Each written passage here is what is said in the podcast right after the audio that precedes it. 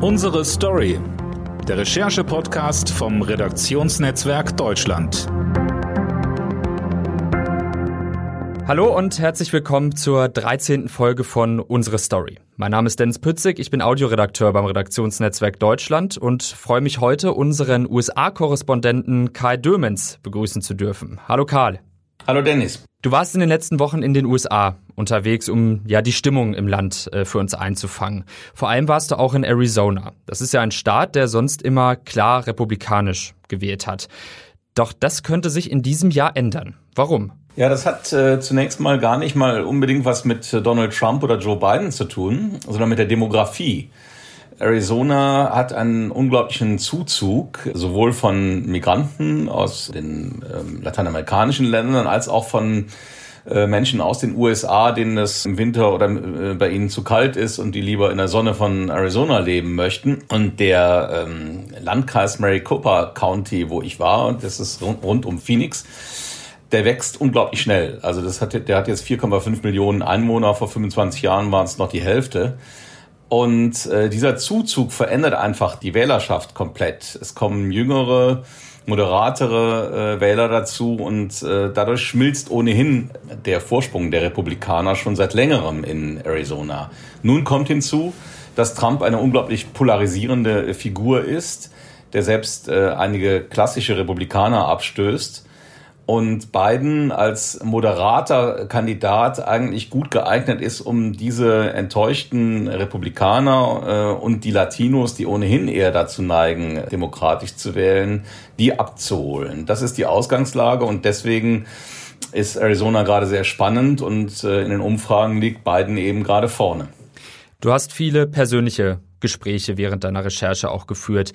Wie einfach bzw. schwierig ist es für dich, da mit den Menschen ins Gespräch zu kommen? Schließlich wütet das Coronavirus ja nach wie vor ziemlich stark äh, in den USA. Ja, das stimmt. Also das Arbeiten äh, mit dem Coronavirus hier ist, ähm, oder die Arbeit hat sich durch das Coronavirus hier ziemlich verändert. Auch wir Korrespondenten haben im Anfang alle so ein bisschen uns herangetastet inwieweit man überhaupt reisen kann, was man riskieren kann. Es gab ja auch am Anfang starke Restriktionen.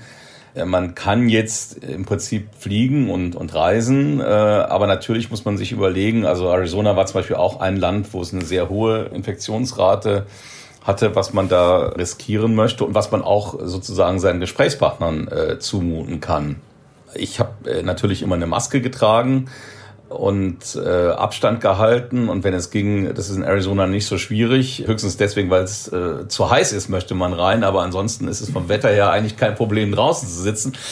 Und das, das ging dann auch. Aber was natürlich stimmt, ist, dass normale äh, Geplauder, die, das, die un, unverbindliche Konversation, die man führt, wo man mit Leuten normalerweise im Uber oder auch im Flugzeug ins Gespräch kommt, das fällt eigentlich weg, weil äh, jeder hat halt eine Maske vor dem Mund und versucht irgendwie zu atmen und zu vermeiden, dass die Brille beschlägt. Und das ist das, das hemmt so ein bisschen die, das, die normale, äh, einfache äh, Konversation auch ehrlich gesagt, ähm, das Ansprechen von Leuten ist nicht mehr ganz so einfach, weil die Maske in den USA schon ein politisches Symbol ist. Also wenn man auf einer Trump-Rally äh, mit einer Maske auftaucht, dann muss man schon damit rechnen, dass man angefeindet wird. Dann ist man sozusagen von vornherein äh, in deren Augen äh, der Gegner. Und auf der anderen Seite möchte man halt auch nicht riskieren, ohne Maske da rumzulaufen. Also das ist so ein, so ein Zwiespalt. Das macht's sicherlich äh, schwieriger und ähm, bei dieser Reise jetzt bei Arizona habe ich zum Beispiel auch die meisten Termine einfach vorher schon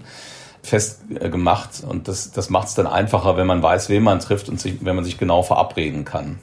Wie hast du da deine Gesprächspartner ausgewählt? Nach welchen Kriterien bist du da vorgegangen, um ja auch möglichst das breite politische Spektrum abzudecken?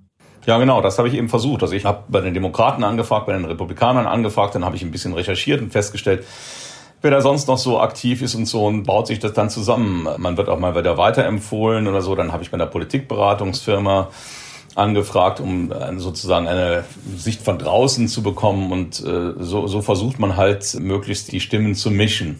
Du hast jetzt eben schon den kleinen Vorort von Phoenix erwähnt, in dem du ja warst und hast da auch eine sehr spannende Geschichte in deiner Recherche drin, wie ich finde. Und zwar hast du von einem ehemaligen republikanischen Wähler erzählt, der jetzt für Joe Biden abstimmen wird und sich ja Schilder in seinen Vorgarten gestellt hat von den Demokraten. Blieben die lange stehen? Erzähl das nochmal. Es waren, genauer gesagt, waren es keine Schilder von den Demokraten, das ist gerade das Besondere, sondern er ist eben Republikaner und er hat, für ihn war klar im Sommer, das hat er so berichtet, dass er auf keinen Fall für Donald Trump äh, stimmen wird. Aber er fühlte sich eigentlich nicht wohl mit einem äh, Plakat der Demokraten, weil er nun mal Republikaner ist. Und er hat daraufhin eine, eine Gruppe gegründet, die nennt sich Republicans for Biden. Und diese ähm, Schilder, die er aufgestellt hat, sind eben von Republikanern für Biden. Das hat sozusagen die Provokation in dieser überwiegend republikanischen Gegend nochmal verstärkt, weil ähm, seine Nachbarn haben halt, äh, also als ich da vorgefahren bin, da standen fast überall Trump-Schildchen in den Vorgärten. Also sein Vorgarten fällt schon auf. Und naja, er hat berichtet, dass also insgesamt siebenmal die Schilder ähm, entweder geklaut oder zerstört worden sind, ähm, bis er dann sein, seine äh, Überwachungsanlage, die er eigentlich fürs Haus hat, genau auf seine Yard Signs gerichtet hat. Und ähm, beim Abschauen des Bandes hat er dann festgestellt, wer das ist. Er kannte tatsächlich die Leute, die das gemacht haben und äh, hat denen eben eine Botschaft zukommen lassen, dass er das jetzt bislang noch hingenommen hat, aber beim nächsten Mal Anzeige erstatten wird und äh, seitdem herrschte auch Ruhe. Aber die, die, die Geschichte sagt aus, wie angespannt, wie polarisiert hier äh, die Situation im Wahlkampf ist. Und ähm, es ist durchaus in, in sag mal, überwiegend republikanischen Gegenden äh, fordert es schon Mumm, mit einem demokratischen Plakat oder mit einem, mit einem Mundschutz, auf dem Joe Biden draufsteht oder sowas, auf die Straße zu gehen. Das haben mir immer wieder äh, Leute erzählt. Hm. Aber was bewegt die Menschen, das dann zu machen und sich ja sozusagen in offenen Konflikt mit ihren Nachbarn zu begeben?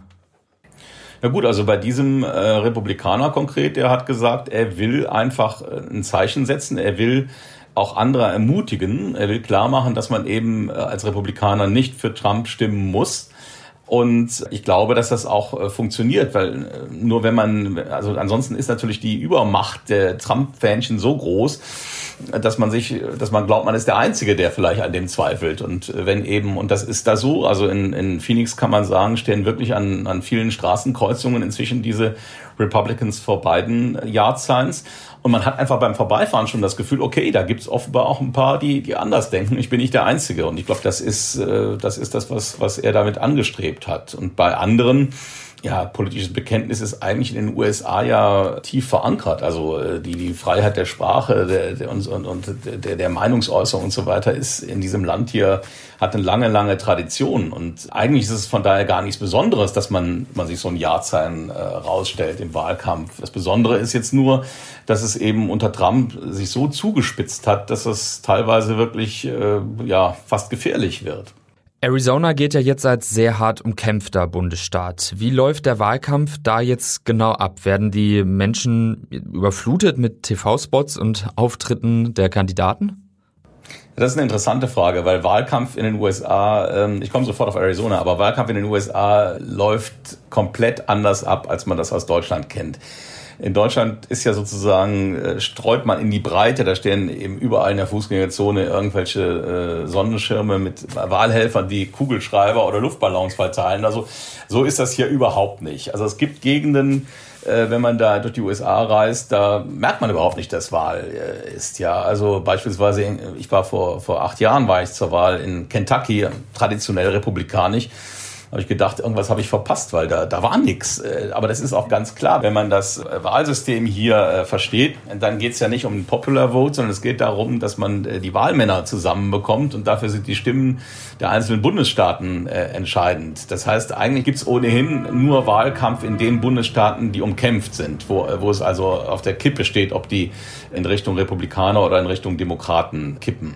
Und da wird es dann auch noch weiter runtergebrochen auf Landkreise, auf die es ankommt. Maricopa County, wo ich war, ist zum Beispiel eben einer der umkämpftesten, wahrscheinlich zehn umkämpftesten Landkreise in diesem Wahlkreis in den USA. Und da wird dann auch äh, volle Kanne gepowert. Also da ist wirklich, da, da gibt's Werbespots im, im, im Fernsehen von morgens bis abends. Da sind äh, Billboards, also so, so diese, diese die Zeichen an der Autobahn. Und da kommen die Kandidaten äh, wirklich im Stundentakt laufen die da ein. Sowohl Joe Biden wie, äh, wie auch Trump waren, glaube ich, sogar mehrmals da.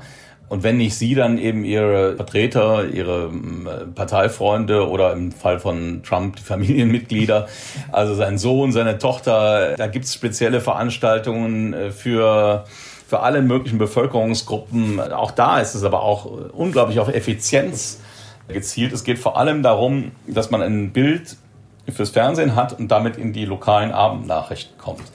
Ich war zum Beispiel, das war ganz lustig, da war ich, äh, das habe ich öfter erlebt, aber jetzt in Arizona auch, da, da kam dann auch äh, Julian Castro, der äh, ehemalige äh, Wohnungsbauminister von Obama, und der hat Wahlkampf für Biden gemacht.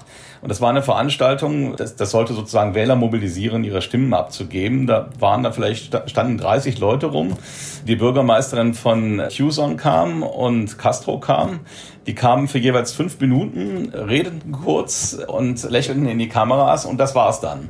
Also das ist keine stundenlange Kundgebung, aber das reicht. Das kommt in die, in die Lokalnachrichten im Fernsehen, es kommt in die Lokalzeitung und genau das ist das, so wird Wahlkampf gemacht. Welche Staaten sind denn äh, jetzt aktuell noch besonders umkämpft? Ja gut, das sind die, die, die klassischen Staaten, um die es geht. Es geht um, um Wisconsin, um Michigan, um Pennsylvania da ist überall, überall eine ähnliche Situation. Ich war in Wisconsin, ich war in Pennsylvania. Äh, das ist überall eine interessante Spaltung, die es gibt zwischen äh, Stadt und Land. In den Städten ist Biden vorne, auf dem Land, je, je, je flacher es wird sozusagen, je ländlicher es wird, desto mehr Trump-Fähnchen und, und, und riesige Plakate äh, sieht man. Aber unterm Strich ist es in all diesen drei Bundesstaaten im Moment so, dass Biden vorne ist liegt. Und ähm, gut, dann natürlich Florida, das wäre sozusagen der Hauptgewinn, weil es sehr viele ähm, äh, Wahlmänner dort gibt und weil Florida auch am Wahlabend am 3. November schon ausgezählt wird und damit ein frühes Signal senden würde. Da allerdings äh, ist der Vorsprung von Biden extrem knapp im Moment. Der liegt gerade mal einen Punkt vor Trump. Und Arizona, da ist der Vorsprung von Biden im Moment bei drei Punkten. Du hast es gerade angesprochen, das Auszählen am 3. November. Da könnte ja in diesem Jahr eine kleine Gefahr lauern aufgrund der Briefwählerstimmen, die dann vielleicht erst sehr spät ausgezählt werden. Wie groß siehst du da die Gefahr in diesem Jahr, in diesem Wahlkampf? Das hängt davon ab, wie knapp es wird. Also wenn Biden den Vorsprung, den er im Moment in den Umfragen hat, hält oder vielleicht sogar noch ausbaut, also einen klaren Sieg einfährt, dann gehen viele Beobachter davon aus, dass sich das auch schon am Wahlabend abzeichnet.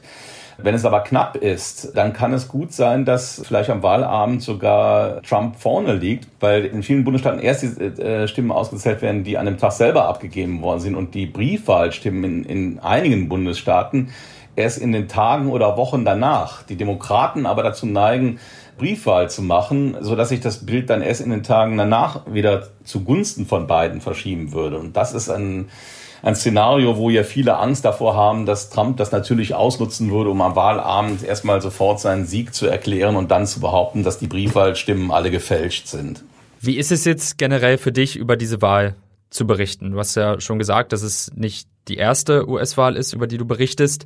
Aber jetzt so der Wahlkampf mit Trump hat ja doch schon noch eine andere Dimension. Man weiß nicht immer ganz genau, Fakten, Unwahrheiten, die verschwimmen oft, werden vielleicht auch mal von offizieller Stelle verbreitet. Corona kommt dazu. Was hat sich jetzt gerade in dieser Wahlberichterstattung äh, verändert? Ja, also im Wahlkampf, du hast ja schon angesprochen, traditionell äh, wird mit harten Bandagen gekämpft und es werden äh, Nebelkerzen geschmissen von beiden Seiten und das ist auch dieses Mal so. Aber ähm, ich finde schon, unter Donald Trump hat das eine äh, Dimension erreicht, die ist schon äh, außergewöhnlich. Also, ich meine, wenn man seine Reden hört, da, da ist in jedem Satz irgendeine Falschaussage drin. Ja. Daran hat man sich hier in Amerika schon gewöhnt, aber natürlich versucht er jetzt auf, dem, auf, der, auf der Zielgeraden auch noch mit eigenen Geschichten sozusagen das, das Thema des Wahlkampfes äh, abzulenken von, von Corona, wo er eben keine gute Bilanz hat und auf andere äh, Dinge zu lenken. Gerade jetzt gibt's hier diese äh, Hunter Biden-Geschichte. Hunter Biden ist der, der noch lebende Sohn von Joe Biden, ein bisschen ein Problemkind äh, gewesen, war drogenabhängig hat es beruflich nicht so richtig auf die Reihe gekriegt und so und ist dann hat dann tatsächlich in der Ukraine einen Job bei einem Gaskonzern angenommen in der Zeit, als äh, Biden Vizepräsident war. Das Ganze hat ein Geschmäckle, weil natürlich er ohne den Namen Biden diesen Job wahrscheinlich nicht bekommen hätte ist aber 2014 äh, passiert und damals auch groß berichtet worden in den USA und auch von Ethikkommissionen untersucht worden und so weiter. Und ähm, alle sind zum Schluss gekommen, ja, es äh, Es riecht ein bisschen äh, schlecht, aber es ist nicht strafbar und es ist, es ist nicht verboten sozusagen. Und die große Frage ist vor allem, hat Joe Biden davon irgendwie gewusst? Hat er darauf Einfluss genommen? Hat das irgendwie wiederum äh, auf seine Politik Einfluss genommen? Und da sind alle Untersuchungen, selbst eine Kommission von den Republikanern, die äh, im, Kongress das untersucht hat, zu einem Ergebnis gekommen, nein, dafür gibt es keine Belege. Trotzdem äh, versucht Trump diese Geschichte nun ganz groß zu. Und wenn man hier abends Fox News guckt in diesen Tagen, da gibt's nichts anderes mehr als diese Hunter Biden-Geschichte. Ja, und eine Wild-West-Geschichte mit einem angeblich verlorenen Computer, auf dem E-Mails drauf sind und so weiter, wo es in Geheimdienstkreisen hier die Vermutung gibt, dass möglicherweise sogar Russland dahinter steckt, was versucht, die Wahl zu beeinflussen. Ich will nur sagen, es wird halt wahnsinnig viel ähm, aufgewirbelt in der Hoffnung, dass dadurch die zentralen und die entscheidenden Fragen so ein bisschen aus dem Blick äh, geraten. Und da muss man als Journalist natürlich auch aufpassen. Einerseits kann man es nicht ganz ignorieren, andererseits darf das nicht eine Wertigkeit bekommen, die es de facto einfach überhaupt nicht hat hier. Und ähm, das machen aber, finde ich, die amerikanischen Medien auch relativ verlässlich. Und was die, die Falschaussagen angeht, muss man sagen, es gibt hier diese Faktenchecks, die es in Deutschland ja auch gibt, die sind noch viel stärker verbreitet. Und ähm, während der Debatten zum Beispiel äh, kann man sozusagen äh, synchron parallel dazu schon verfolgen. Da gibt es äh, Kollegen, die nichts anderes machen hier als die Aussagen zu überprüfen und mit den Fakten zu konfrontieren. Aber ich fürchte schon, dass viele Amerikaner irgendwie ähm, das nicht mehr so richtig auseinanderhalten können. Jetzt ist es ja so, dass Donald Trump Joe Biden oft als Sleepy Joe bezeichnet.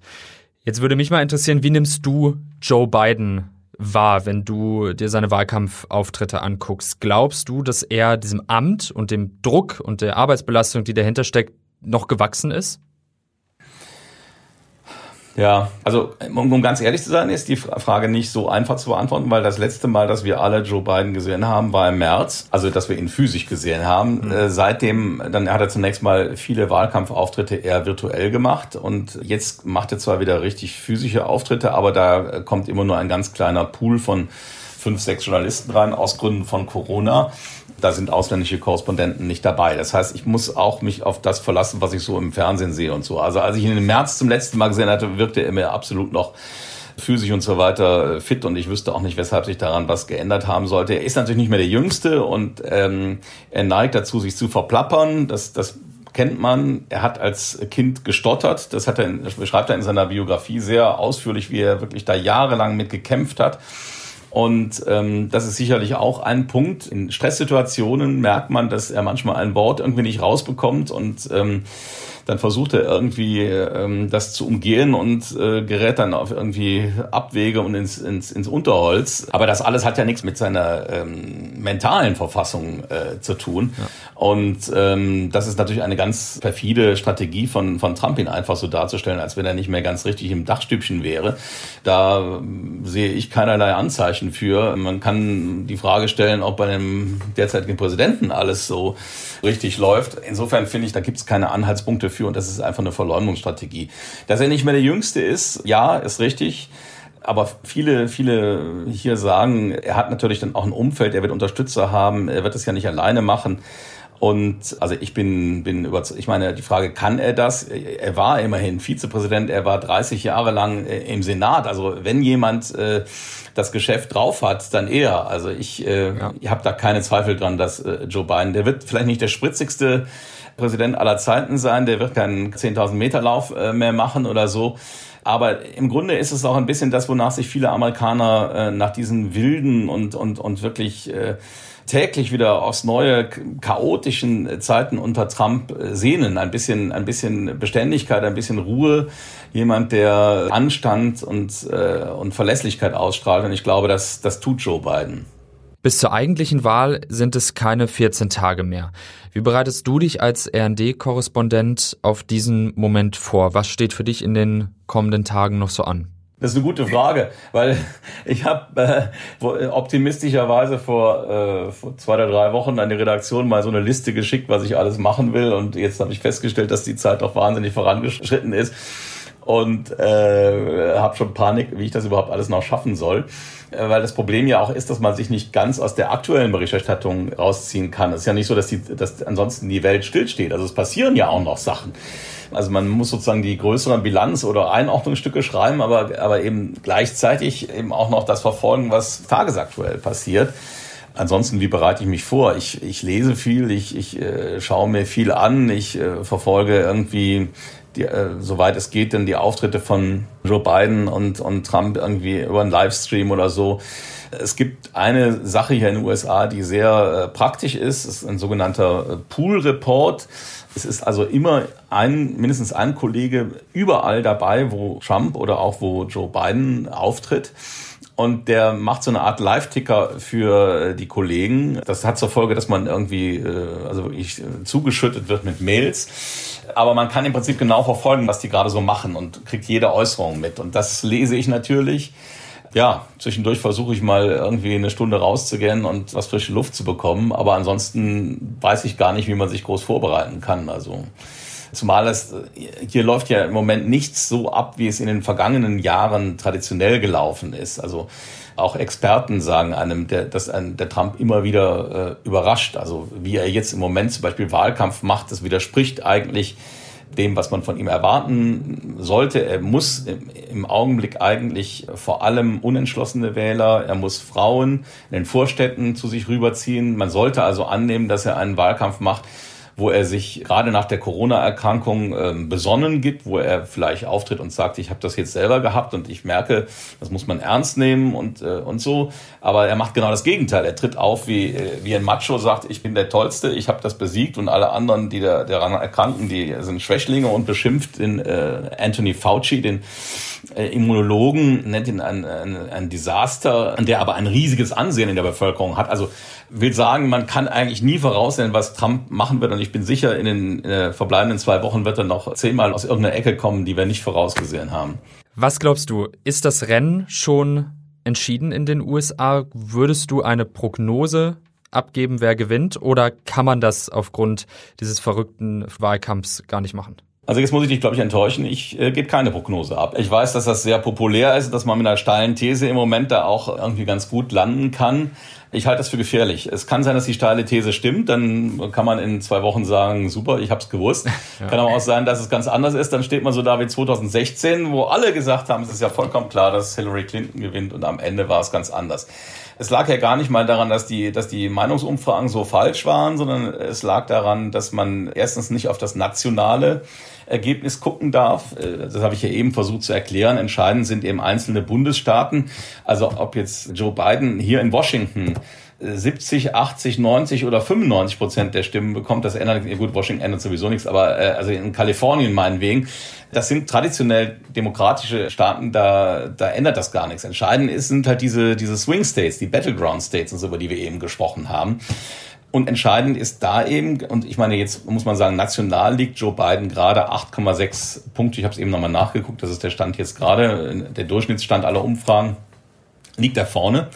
Das klingt ganz gut, aber muss sagen, vor zwei Wochen war er auch schon mal 10 Punkte vorne. Also ähm, das ist auch nicht gesagt, dass das so bleibt. Und ich glaube, der Abstand wird in den nächsten Wochen im Zweifelsfall eher ein bisschen knapper werden. Und die entscheidende Frage ist aber letztlich ja, und deswegen glaube ich, können die Umfragen immer nur widerspiegeln, wie die derzeitige Stimmung ist, aber nicht, wie nachher das Ergebnis ist. Die entscheidende Frage ist, wie viele von den Leuten, die jetzt bei den Umfragen sagen, ja, ich bin für Joe Biden, gehen dann tatsächlich zur Wahl und geben tatsächlich äh, ihren Stimmzettel ab? Was weiß ich, vielleicht äh, gibt es ein, ein, Unwetter am, am 3. November oder sowas und dann, dann äh, kommen eben nicht so viele demokratische Wähler wie erwartet. Ich glaube, im Moment hat Joe Biden einen klaren Vorteil und es, man darf hoffen, glaube ich. Also man muss auch nicht nur pessimistisch sein. Äh, es sieht im Moment, finde ich, besser aus als vor einem halben Jahr oder so. Aber ich würde keine feste Prognose abgeben und ich glaube, es, es bleibt bis zum letzten Moment wirklich spannend. Okay, vielen Dank, Karl. Gerne. Tschüss nach Deutschland. Das war die 13. Folge von Unsere Story, dem Recherche-Podcast des Redaktionsnetzwerks Deutschland. Nächste Woche gibt es dann eine neue Folge. Bis dahin. Tschüss.